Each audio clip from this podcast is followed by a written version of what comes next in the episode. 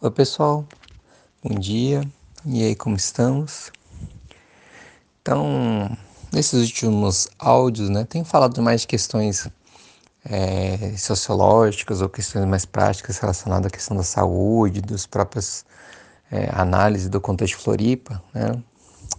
Mas eu reforço que é sempre muito importante olhar para essas informações, é, essas análises feitas tendo o yoga como pano de fundo, sabe? Porque senão podem, elas podem ficar soltas, elas podem ficar meio com uma certa desconexão, sabe? E, e aí todo esse, né, toda essa questão que eu venho falando ao longo dos áudios da, do Karma Yoga é, serve como para ancorar, sabe? Para ancorar tudo isso que, que é falado dentro das questões da dualidade. E, e sei que muitos e muitas é, devem estar sentindo falta quando eu falo mais da questão do autoconhecimento, do, do Karma Yoga e de meios para a gente lidar melhor com esse momento. Né? Mas, na verdade, assim, tudo que eu já falei, né? Já foram mais de 60 áudios e boa parte deles falando sobre questão de Kama Yoga e como a gente pode estar lidando com esse momento, reflexões nesse sentido, é, já são instrumentos suficientes para a gente conseguir passar por esse momento de uma maneira mais equilibrada e serena. É, o que eu quero dizer é que se quem vem escutando esses áudios conseguir fazer, se não tudo, uma parte daquilo que eu venho comentando, é, certamente vai conseguir estar tá lidando com esse momento de uma forma mais, mais tranquila, sabe? É, mas é, é lógico, né? Eu vou voltar a falar sobre as questões ligadas ao autoconhecimento e como elas podem nos ajudar é, para a vida e para esse momento específico. E creio que até o final dessa semana, na próxima, eu já vou estar retomando algo nesse sentido. Mas enquanto isso não acontece, vocês podem simplesmente estar procurando relembrar ou mesmo reescutar o que já foi colocado, algum áudio que possa é, ser útil para vocês nesse momento. Assim como também, evidentemente, buscar outras pessoas, fontes é, que estejam ligadas a esse campo do autoconhecimento e que podem estar ajudando né? ah, nesse sentido. Enfim. É, hoje é dia 29 de junho, né? temos 621 casos ativos em Florianópolis e um número que aumentou muito, que estava até equilibrado até um pouco tempo atrás em relação ao leito de UTIs ocupados, hoje estamos em 86%. Sabe? Isso realmente são, obviamente, dados mais preocupantes.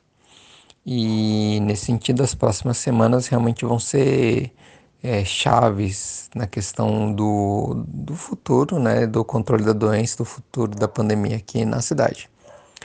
Mas ao mesmo tempo que esses dados são preocupantes, é, não dá para dizer que eles são surpreendentes, né, gente? Porque quem mora aqui em Florianópolis é, observou como estava a cidade há duas, até uma semana atrás, até o último final de semana antes desse, que estava bem quente ainda, né, mesmo sendo inverno. É, sabe essa, essas notícias de que ah, uma cidade com, ficou um mês sem mortes, é quase assim muitas pessoas achando que já tínhamos vencido a pandemia, era quase um clima de realmente oba-oba de pós-pandemia assim para muitas pessoas e que é completamente fora da realidade, né, gente? Não é isso que está acontecendo. Então tudo aquilo que eu comentei nos últimos áudios sobre as questões da cidade que favorecem a gente a estar tá é, passando por a questão do coronavírus de uma forma um pouco mais tranquila do que em outros centros urbanos, aliados a um esforço enorme que tem sido feito para é, evitar um maior contato entre as pessoas e com isso evitar aglomeração, grande concentração de pessoas e, e, e com isso contágio, a transmissão, sabe? É, mesmo com todas essas questões, cara, se as pessoas estão ali, é, saem à rua em, e entram em contato entre elas, lotam praias, parques, beira-mar, ruas, bares, é óbvio, não tem como fugir, vai ter um aumento da taxa de transmissão. Vai ter, não tem jeito. né? Isso vai acontecer. E isso nada mais é do que dentro do yoga a gente fala que é a lei do karma. Né? Já comentei isso algumas vezes, que é a lei da ação e reação. E nesse sentido, o karma ele não falha, sabe? O karma é algo que vai acontecer, é... mas dentro disso, né, dentro da questão da lei do karma, é importante é, que dois entendimentos que às vezes está no senso comum das pessoas, que eles é, precisam ser, ser dissipados, né? Esses dois sensos comuns. Um é que o karma seria algo imutável, assim, sabe? E por mais que realmente o karma não falha, ou seja, que as coisas têm que acontecer, acontece como tem que acontecer, é, por conta da lei do karma, né? O karma não é causa, ou seja, ele não é a causa da situação, ela é consequência, certo? Então, nesse sentido, não há nada de errado com o que está acontecendo, não há nada fora do lugar, né? por mais que esse momento possa ser triste, desagradável, qualquer outro adjetivo negativo, porque simplesmente esse momento está seguindo a lei do karma né, estamos vivenciando as consequências das ações feitas, sabe? E é assim, é assim que funciona a vida, sabe? É... Esses resultados das ações é algo que foi colhido ao longo do, do tempo. Essa é a primeira coisa, né? E, tirar essa ideia do, do karma como algo imutável né, que por mais que ele tenha, as coisas aconteçam como tem que acontecer, é porque dentro da lei do karma é, é a consequência da ação que foi feita. Né? Então, nisso, obviamente, não vai fugir. Mas você pode, obviamente, mudar a sua ação, certo? E mudando a tua ação, você vai ter outro karma. E outra coisa muito no senso comum, quando as pessoas falam no karma, é parecer que o karma é sempre algo associado com uma característica negativa, né? Ah, aquela pessoa é meu karma, né? A gente volta e meio escuta ah, as pessoas falando assim, né? É, mas na verdade o karma ele pode ter tanto é, ser um resultado positivo quanto um resultado negativo. Dentro do yoga, o, o karma como resultado positivo é o punya, é chamado de punya, e negativo de papa. E essa questão do resultado mais positivo e negativo está diretamente ligado dentro da questão né, da, da, do caminho, da caminhada do yoga, do sadhana, a você ter tomado, tomado atitudes seguindo o Dharma ou atitudes que não seguem o Dharma. Né? Então, ou é o Dharma ou o Adharma. Lembrando que o Dharma é aquilo que te sustenta dentro da sociedade e dentro dos seus papéis sociais que você tem que desempenhar, sabe? Ou seja, se é, nesse momento o mundo está passando por esse momento que né, é um momento ruim, né, é uma pandemia que está atingindo boa parte da humanidade, é porque nada mais é uma consequência de, da maior parte dela, né, da maior parte da humanidade não está agindo de forma dármica, né, está acumulando o que seria o resultado negativo do karma, o, papa, né? É... Como eu comentei, né, essa pandemia, é, né, nos áudios anteriores eu falei, está diretamente ligada com a forma como se estrutura a nossa sociedade ocidental. Né? Se o coronavírus ele não existe é, por si só, por conta da, da, da sociedade ocidental, a forma como ela se espalhou e como vem se espalhando é consequência direta da forma como a nossa sociedade se estrutura atualmente, né? na maior parte do mundo. Né?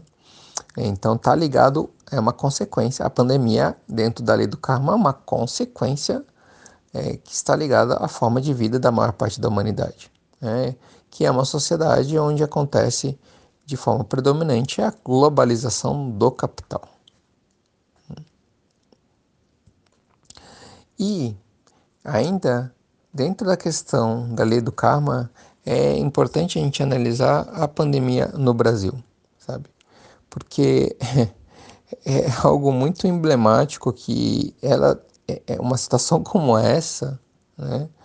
É tão, tão séria, tão, tão, tão drástica e tão, tão sensível aconteça num governo que, que, que, que, se utiliza de argumentos anticientíficos, né, de uma retórica, de uma narrativa anticientífica.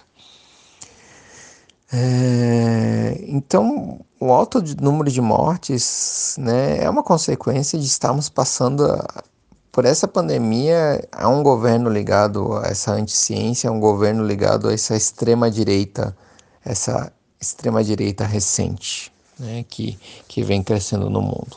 Né? Como comentei em, áudios anteriores, não, não por acaso, né? É, Brasil e Estados Unidos são os países que têm mais casos e mortes, assim, dois, é, dois países governados por é, presidentes de extrema direita. E dentro da questão, no caso então do karma brasileiro, e a gente tem que olhar isso é, não é para ficar simplesmente só se lamentando tudo mais, mas para realmente entender, né? Porque às vezes a gente quer, quer, quer buscar, é, sei lá, é, N explicações, mas é, dentro da lei do karma é, é, muito, digamos, até simples de compreender que, que, que essas coisas não estão acontecendo por acaso, sabe? Então, dentro da questão do karma de nosso coletivo, né, do, do nosso país, do Brasil, é óbvio que tem é, N questões, mas eu queria apontar é, basicamente duas, e que está ligado ao fato da gente estar tá passando pela pandemia da forma como, como a gente vem passando. Tá? O primeiro é que a gente não resolveu da forma mais adequada o nosso passado com a ditadura, sabe? O, o, os crimes cometidos pelo Estado brasileiro é, durante a ditadura civil-militar, eles não foram suficientemente resolvidos, né?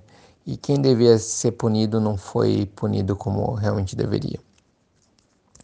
É, isso é muito, fica muito é, óbvio quando a gente analisa, por exemplo, que em outros países da América do Sul, é plenamente possível que é, seja eleito um, um, governo de esquerda ou de direita, de acordo com a vontade popular, e isso faz parte do jogo da democracia, né? assim ela funciona.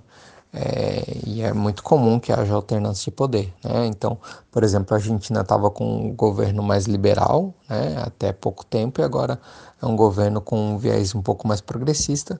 O Uruguai, por exemplo, é o contrário, né? ficou muito tempo com uma frente progressista e agora está com um governo com viés mais liberal. Então isso vai acontecendo. Mas em nenhum desses países da América Latina, Argentina, Uruguai, Chile, que passaram por ditaduras, é assim, pelo menos no curto prazo, é impensável que seja eleito um presidente que, que exalte um torturador, né? Um torturador, torturador assumido, né, como é foi o caso do Ustra, sabe, que, que louve e glorifique uma pessoa que comete um crime tão absurdo quanto esse, sabe? Então, o fato do Brasil ter eleito uma pessoa que assumidamente exalta um torturador é reflexo é, direto de como a gente lidou ah, de forma completamente insuficiente né, com a questão do passado da ditadura. Esse é um ponto. E o segundo ponto é que é, o, né, a gente está passando por essa situação, a gente passa por essa situação agora, porque dentro desse karma do Brasil, a gente vive a, até hoje né, um racismo estrutural, sabe? Então a gente precisa olhar e compreender o Brasil como um país onde há um racismo estrutural. Um racismo que não está somente, né, também está, mas não está somente é, na atitude das pessoas no dia a dia, mas está impregnado nas políticas, nas instituições e na desigualdade social, né, que foi algo inclusive que eu já comentei. É, e é importante entender porque essa questão do racismo estrutural é também, dentro da lei do karma, uma consequência histórica, né? é uma reprodução mesmo que com uma roupagem, com uma aparência aparentemente diferente do, da, do histórico de escravidão, do histórico de, de escravidão do nosso país. Então, isso é, a gente não viver é, em um país onde existe essa estrutura racial, essa estrutura é, racista, mas que ao mesmo tempo tem uma narrativa né, muito forte, impregnada em boa parte da sociedade, que nós somos o país da democracia racial, que nós somos o país da mistura, da miscigenação, de todos os povos se dão bem. Isso foi algo que foi é, socialmente construído, principalmente, né, surgiu, assim como o principal mentor, um, um sociólogo brasileiro, Gilberto Freire, né, que por acaso, ele, ele quando escreveu isso, ele na verdade ele estava querendo combater o racismo científico, né, que dizia que que, que, que, na época, quando ele escreveu, era muito comum uma ideia entre pensadores como uma ideia pseudocientífica de que o problema, o atraso do Brasil estava ligado ao problema de a gente ter negros e índios, sabe? É, era uma, era uma teoria ah, veiculada na época, assim. E ele é, combateu, digamos isso, teoricamente, é, criando essa noção de democracia racial e de que todos os povos são da sua, da sua maneira, todas as etnias são da sua maneira importantes para o desenvolvimento do país, sabe? Mas o problema que aconteceu é que justamente é, essa estratégia, enfim, essa forma de pensar e que se consolidou no imaginário brasileiro fez crer que a gente é um país onde há, uma democracia racial de verdade, ou seja, que não há problemas, nunca houve, né? É, a, a escra ou, digamos, a escravidão ficou no passado, mas desde que a gente, é, ela foi abolida, é, a gente vive de uma forma em comunhão, assim, as três é, raças brasileiras, né? Os brancos, os negros e os índios. E isso faz com que a gente simplesmente é, finja, né? A gente, eu digo, a sociedade brasileira, né? Finja que esse problema não existe, sabe? E essas duas questões, é, dentre outras, obviamente, é, fazem permitiram permitiram que houvesse essa ascensão de um governo de extrema direita e que por acaso, né, por um mero acaso entre aspas, ele está é, governando o Brasil atualmente durante a pandemia, sabe? E é então tudo isso que a gente está passando são consequências desses fatos e a gente precisa olhar para eles para é, pensar em como a gente pode estar tá reescrevendo a história do nosso país e, em termos da questão do lei do karma, a gente pensar nas atitudes dármicas, as atitudes que vão acumular resultados positivos. Punia. Tá certo, gente? É isso. Grato mais uma vez, um abraço. Loka Samastha Sukhinu Bhavantu.